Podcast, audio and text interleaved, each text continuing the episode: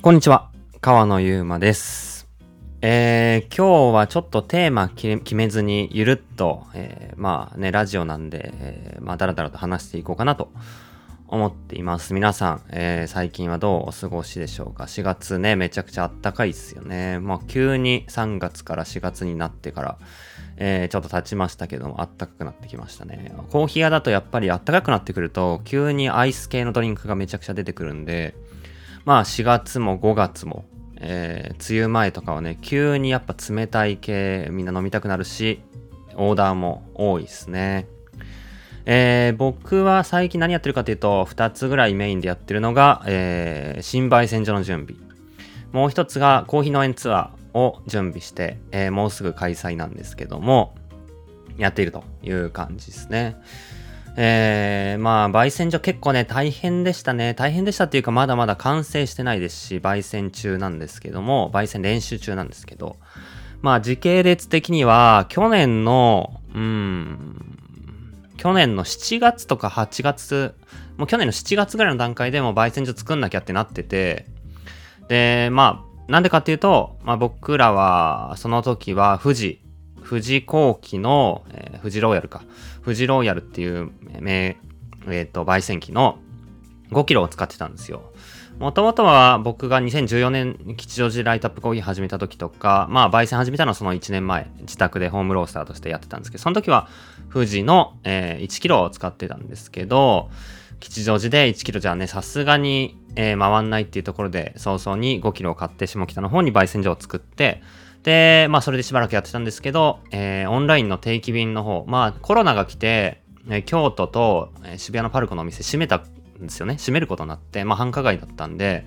えー、ちょっとそのリソースをオンラインの方に割いていこうっていうところで、オンラインで豆を、まあ、たくさん、えー、売れるように、えー、どうやったらアクセスしてもらえるかとか、えー、おすすめできるかとか、えそんなことをいろいろやってる間に、定期便が、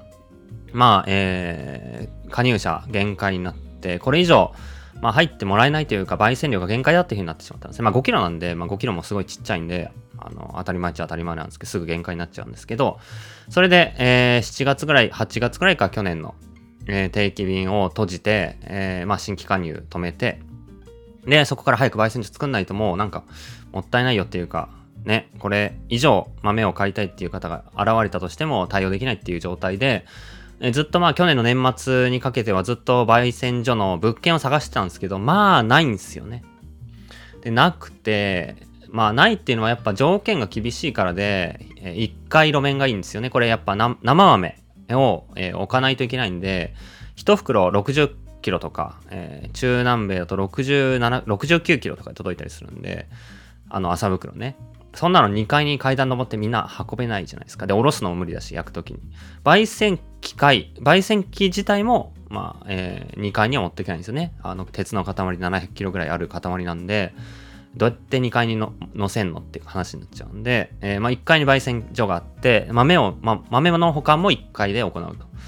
で、やっぱりできれば、せっかく人がそこに集まるんだったらカフェも併設併設できるといいなっているところで、まあカフェゾーン、豆の保管ゾーン、焙煎所ゾーンが、えー、必要になってきて、さらに、えー、オンラインの豆のパッキングとか包装どこでやるって考えると、まあそれを例えば2階建てで借りて2階に豆を持って行ってっていうのもできなくはないけど、やっぱ焙煎した豆を、ね、毎日、えー、たくさん、えー、何十キロも、え、上に運んで詰めてまた下ろして出荷するって結構大変だと思うんで豆を詰めるゾーンも少なくとも焙煎機の横にあると便利というか必要があるというなってくると、えーまあ、100平米以上必要になってくるっていうところで1階で、えー、でかい高さ2メーターぐらいの焙煎機がドーンってきて、えー、もっとあるか。もちょっとあるかもしれないですけどあ2メーター以上あるな全然。3メーターぐらいか。3メーターぐらいある焙煎機がドーンと来てで、それが入る天井の高さ、えー、広さ。で、えー、周りに、まあ、その、なんていうんですかね。まあ、住宅がめちゃくちゃ密集してるエリアだったら、まあ、住宅がないエリアを探すのはなかなか難しいんですけど、超密集してる都心中の都心とか、隣がもう服屋さんとかだったらさすがに焙煎できないんで、まあ、その辺の周りの環境を含めたエリアで、できれば在庫とかストックの、まあ、例えば段ボールとかね、コーヒー豆のパッケージとかそういうのを2階に置きたいんで、2階が倉庫兼事務所になるような感じで、1、2階借りれる物件。これね、めっちゃ難しいんですよね。で、まあ、工場地帯とかあったらあるっちゃうんですよね。例えば、うん、結構ヒットしたのが、東東京の方の工業地帯とか、えー、あとは西、めっちゃ西の八王子からバスで20分とか、なんかその辺の、えー、工業地帯、工場地帯とかは物件出てくるんですけど、なんか、うん、まあ、いまいちテンションが上がらない。コーヒーをそこでやって、コーヒーショップやるっていうテンションじゃないんで、その辺の、なんか人は呼ぼうと思えば呼べるし、僕らも穏やかに、こう、コーヒーに向き合えるけど、でも、そういった環境があるみたいな都合のいい物件ってマジでなくて、えっと、少なくとも世田谷区には一個もなかったです。未だに世田谷区にはそういうのはない。だ世田谷区で大型ロースターっていうのは結構不可能に近いんじゃないかなと思うぐらい、まあ物件がね、こう中心部だとないんですけど、えー、まあ今回物件が、まあその探し続けてきて、で、えー、見つかったのは2月かな、うん、2023年の2月に、ようやく、あれ？ここは？っていうのが一応ネット上で見つかって速攻で内見入れて内見しに行ったらもうドア開けた瞬間、ドアというかシャッターか、シャッター開けた瞬間もう絶対ここじゃん。もう絶対ここ焙煎所じゃんっていう物件で、もう形も四角くて綺麗だし、面がね、全部シャッターで、天井超高くて、シャッター全開放するともうほぼね、なんていうの？うん、もう外というか、まあ僕が思ったのは、オーストラリア・メルボルンのスモールバッチっていうロースターがあるんですけど、そのスモールバッチみたいな、ちょっとガレージっぽい感じで、えー、広くて、なんか焙煎所、ここでやる、やれたら最高だなって。で、手前にカウンターあってっていうのがめっちゃもうイメージできる最高の物件。2階も綺麗なオフィスで3階も屋上、3階で屋上がついてて。まあなんか全部最高な物件だったんで、もう、その日中に内見して帰ってすぐ、いやもう申し込みしますって申し込んで、で、審査通って、で、3月の、えー、真ん中ぐらいから、えー、そこで、えー、入居することになって、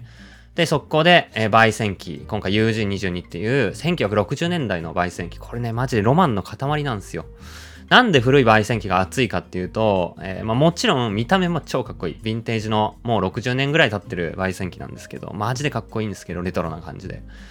えー、中の、こう、鉄板っていうか、こう、焙煎機って釜なんで、この釜の材質って超大事なんですよ。で、やっぱその鉄板薄いと、うん、やっぱ熱が外に逃げちゃうわけなんですよね。そうすると強い火力を当て続けないと、焙煎のこう温度を上げていけないっ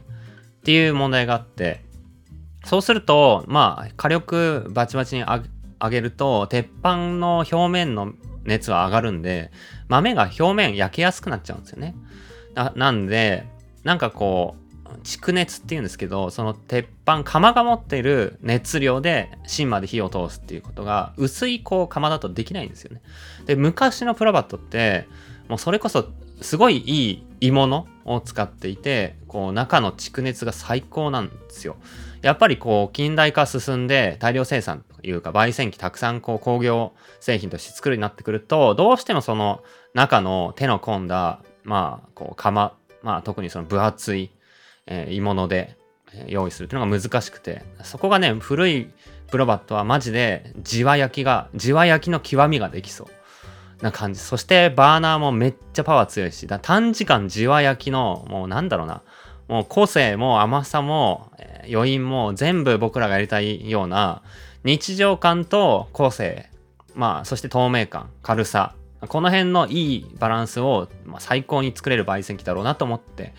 えー、古い焙煎機が、まあ欲しいなと思ってて、その中で、まあ5キロを使ってたんで、えー、普通に次、5キロの次買うとしたら12キロなんですけど、もう5キロで限界量を迎えてて、これからまあ待ってくださってる定期便の人のために枠を開けるってなると、まあ、それはキャパが半分スタートじゃないですか。で、半分スタートでちょっと伸びたらもう7割、8割になってきて、すぐまた次の焙煎機ってなっちゃうのがしんどいんで、ていうかまたすぐ買わなきゃいけなくなるのも嫌なんで、えー、12キロの次といえば、まあ、22キロが古いやつであって、あと30キロが、まあ、新しいのであるとか、なんかそんな感じなんで、あじゃあ、ちょっと30は勇気いるし、えー、まあ12だと少ないから、間の22しかも古いやつがあるっていう、まあ型が20、UG22 ってやつで、これが、もうマジでかっこいいんですよ。で、これね、えー、オニバスコーヒーっていう僕がすごい仲良くさせてもらって大好きなコーヒー。まあ最初僕が、コーヒー、まあ、ラテアートにハマってた頃にコーヒー屋巡りした時に奥沢にオニバスがオープンしたての頃に行って、えー、その時に飲んだカプチーノが最高に美味しくて、エチオピアのナチュラルとかをブレンドに混ぜてたと思うんですけど、エスプレッソ。めっちゃ甘くて、ほんとアポロチョコみたいな味がして、なんだこれと思って、そこで、えー、コーヒーに感動して、もっとコーヒーの味をブラックで楽しみたいと思って、そこでドリップ飲んだり、フグレンでドリップ飲んだりして、もっともっとこのコーヒーの味を、まあ、ラテアートじゃなくて味に興味を持った一番の思い出のお店がオニバスコーヒーで、そのオニバスさんが買ったけど、まあ、いろんな要件で、まあ、使えない。まあ結構ね、古い機械って、あと、その街でその焙煎するっていうところが、まあ、結構設備的なところとか、古いやつに合わせて店を作るんだったらいいけど、店作ったところに古いやつ入れると、なんかこう、いろいろ廃棄とか合わなかったりして、買ったはいいけどあの使えなかったっていうところがあって、僕らがそれをそのまま譲っていただくことになって、えー、もうまあマジでありがたいし、そのね、えー、一番好きなオニバスさんから、しかも一番ロマン溢れる焙煎機、UG22 を譲り受けることができて、本当に激アツなんですけど、2023年マジ最高っすね。今のところ。で、えー、その焙煎機を3月の中頃に設置しまして、えー、設置っていうのは運搬して終わりじゃないんですよ。電気とガスと排気をつながないといけない。これマジ大変なんですよね。電気は、電気も電気でブレーカーまで電気屋さんに用意してもらうけど、200V もね。そっから焙煎機と接続するのは、やっぱ焙煎機の電気回路に詳しい人じゃないと、まず配線、操作場の中開けると、まあ、焙煎機のいろんなこうセンサーとか、あとは、まあ、動力を、え、制御する、まあ、いろんな機械が入ってるんですよ。それこそ、それこそ温度計の、えー、制御とか、例えば何度以上になったら安全装置が働くとか、その温度計のデータをパソコンに送るとか、えー、ガスの火がちゃんとついてるかどうかを認識するセンサーと、それを操作する、それの回路とか、まあ、結構いろんなのがごちゃごちゃって入ってて、それがね、結構こう、分かってる人じゃないと、その配線がそもそも合ってんのか、これで繋いでいいのかとか、あの届いた状態で完璧な状態で海外から届かないんですよ。ドイツで眠ってた1960年代の焙煎機なんですけど、まあそれこっちに持ってきても、そのまま使えるわけじゃなくて、まず配線がちゃんと正しく繋がれているのか、今、えー、これを日本でこう繋いでいいのかとか、まあいろいろ確認して、そこがめっちゃ大変だし、その上で、あの、まあ、ブレーカーとどう繋ぐかっていうのも線の色とか仕様が違うんで、詳しい人じゃないとなかなかこう、いじれないし、間違って繋いで壊しちゃったもんにはもう、もう何百万みたいな世界になっちゃう可能性があるんで、その焙煎機専門で、まあ、しばらく焙煎機を作ってた人、個人で活動されてる方わざわざお呼びして、その辺の、えー、操作盤の中見てもらったり、電気系統を見てもらって、電気繋いで、で、ガスも、えー、ガス屋さんに、えー地面掘って太いガス管を持ってきてもらって、それを繋いでもらったところ、まあ火がつくのを確認して、で、バーナーと、えー、あとは着火用のバーナー、こう、火種のバーナーがあるんですよ。で、火種のバーナーが火がバーって出てるところの下に、えー、本番のでかいバーナーがずらっと、あれ10何個か、21個くらい並んでる ?7、7個かける3列とかでバーナーが並んでるんですけど、超でかい。今使ってってた5キロの焙煎機と日にならないぐらいバカでかい バーナーが21個もあって、えー、まあそれに、えー、火が移るっていう感じなんですけど、最初はその種火とバーナーの距離が遠くて、ね、多分向こうで使ってたガスがもうちょっとこう、プロパンとかだったら火が強くなるんですけど、都市ガス、日本の都市ガスにすると、火がちょっと弱くて届届かない。種火からバーナーに届かないみたいな部分を気づいたんで、火がつかない。なかなか全然着火しないみたいなのも、その種火とバーナーの距離とかを調整して、えー、細かく、えー、見て、で、設置もね、まあ、もうそもそも設置の時からクレーンとかで、えー、運び込んできて、えー、まあそういったプロの方々に設置から電気からガスから、えー、あとは動作確認からダクトも、え、お願いして、ようやくそれが繋がったのが3月末と。で、4月に入って、え、ようやく今ですね、まあテスト焙煎をして、一発目から美味しくなるわけないんで、えー、今までのちょっと古くなった豆とかでサンプルロースト繰り返しながら、なんとなくこの火の感じとか、僕らが目指したい、こう、まあ、レートって言うんですけど、まあ、レシピですね。温度変化、え、何分でとこのぐらいの温度にこういう風な、えー、上昇で持ってくみたいなやつに、一旦乗せ、乗せるように練習して、で、そこから本番の豆で焙煎して、えー、それがどんな味わいになるかっていうのを微調整して、僕らの、まあ、ライトアップコーヒーらしい、えー、個性と甘さのバランスが両立されている、えー、焙煎レシピを、まあ、4月いっぱいですね、多分1ヶ月はかかるかなっていうところで作っていくという状態で、まあ、5月それで美味しくなったらどっかで、えー、まあ、定期便の枠を増やしたり、えー、店頭に並ぶ豆もその焙煎機で焼いたりっていう感じにやりたいなっていうのが今今のこう、まあようやくこう繋がったんでね、一安心ですけど、状態。で、まあ、あとはなんか内装もね、えー、お店にしたいと思ってる、コーヒースタンドにしたいと思ってるんで、内装も、えー、4月中はちょっと設計段階で設計士さんと打ち合わせ重ねて、まあ、設計を詳細に作ってもらって、5、6、7と、え、施工してもらうっていう段取りで今進めてるという感じで。結構ね、まあなんで、3、4と調整業務が多かったっすね。まあ楽しいんですけど、結構ね、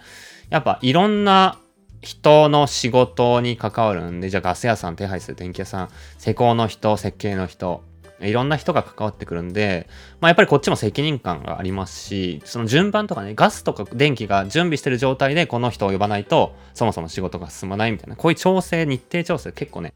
大変でしたね。そんな感じで、焙煎所の準備をやってたんですけど、もう一個が、えー、インドネシアのバリ島の農園ツアーを最近は、えー、準備していて、4月末からゴールデンウィークにかけて、えー、3回ですね、えー、農園ツアーをやろうというところで、やっぱり美味しいコーヒー作ってるところは景色が最高なんで、えー、そういった景色のいいところでコーヒーを作るっていう体験。まあ、なんか、コーヒーの行こうと思っても見学止まりになっちゃうんですね、普通。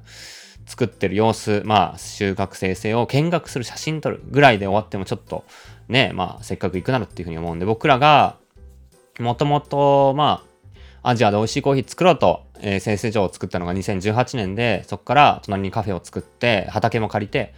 で、えー、自分たちのコーヒー農園、自分たちのコーヒー生成所っていう感じなんで、全部自由に体験できるんですよね。だから、えー、それもあって、参加者の人みんなで、えー、収穫から、えー、熟度選別、あとは皮むき、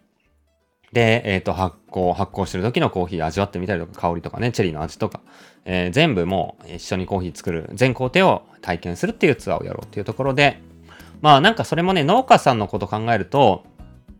あのー、まあ、薄利多売でたくさんの豆を安く売るっていうよりかは、やっぱりその農園での、農園の存在とか、そこでの仕事自体が価値になるっていうのが一番の